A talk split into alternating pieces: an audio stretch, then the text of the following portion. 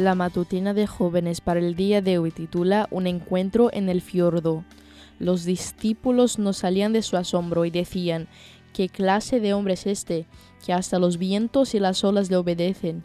Mateo 8, 27.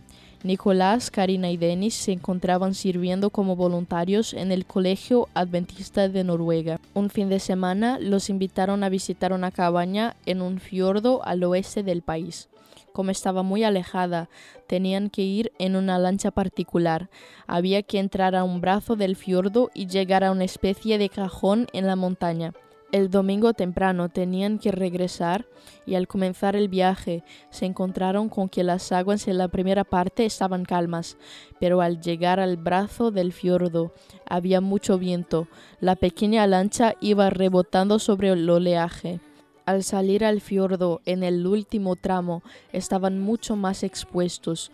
Las olas llegaban a casi tres metros de altura y eran muy irregulares. Tenían que dirigirse a la derecha y las olas venían desde la izquierda. Lo más probable era que la lancha se diera vuelta. Habían llegado a un punto sin retorno y se hacía muy difícil maniobrar. El que conducía tenía experiencia, pero nunca se había enfrentado a un mar tan embravecido. Además, estaba por comenzar el invierno y el agua estaba muy fría. Aunque tenían chalecos salvavidas, si caían no aguantarían las bajas temperaturas ni podrían hacer mucho esfuerzo por salir a flote. No había forma de pedir auxilio. Todos comenzaron a orar en silencio y para darse ánimo comenzaron a cantar. Los vientos, las ondas oirán tu voz, haya paz se sentían totalmente indefensos. Eran conscientes de que no había nada que pudieran hacer para mejorar o cambiar la situación. Nico me contó que lo que más le preocupó en ese momento fue pensar que quizás su vida espiritual no estaba en los mejores términos. Dedicó un rato a orar y a arreglar las cuentas con Dios. Estaba dispuesto a que fuera su fin, pero quería estar bien con Dios.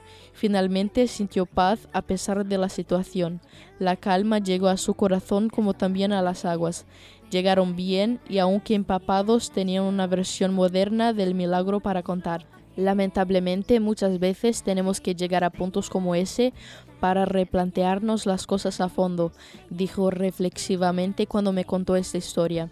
¿Tú también ves imposible el panorama hoy? ¿No será que Dios te está dando una oportunidad para evaluar cómo están las cosas con Él y traerte su paz? Esta fue la matutina de jóvenes para el día de hoy desde Bilbao.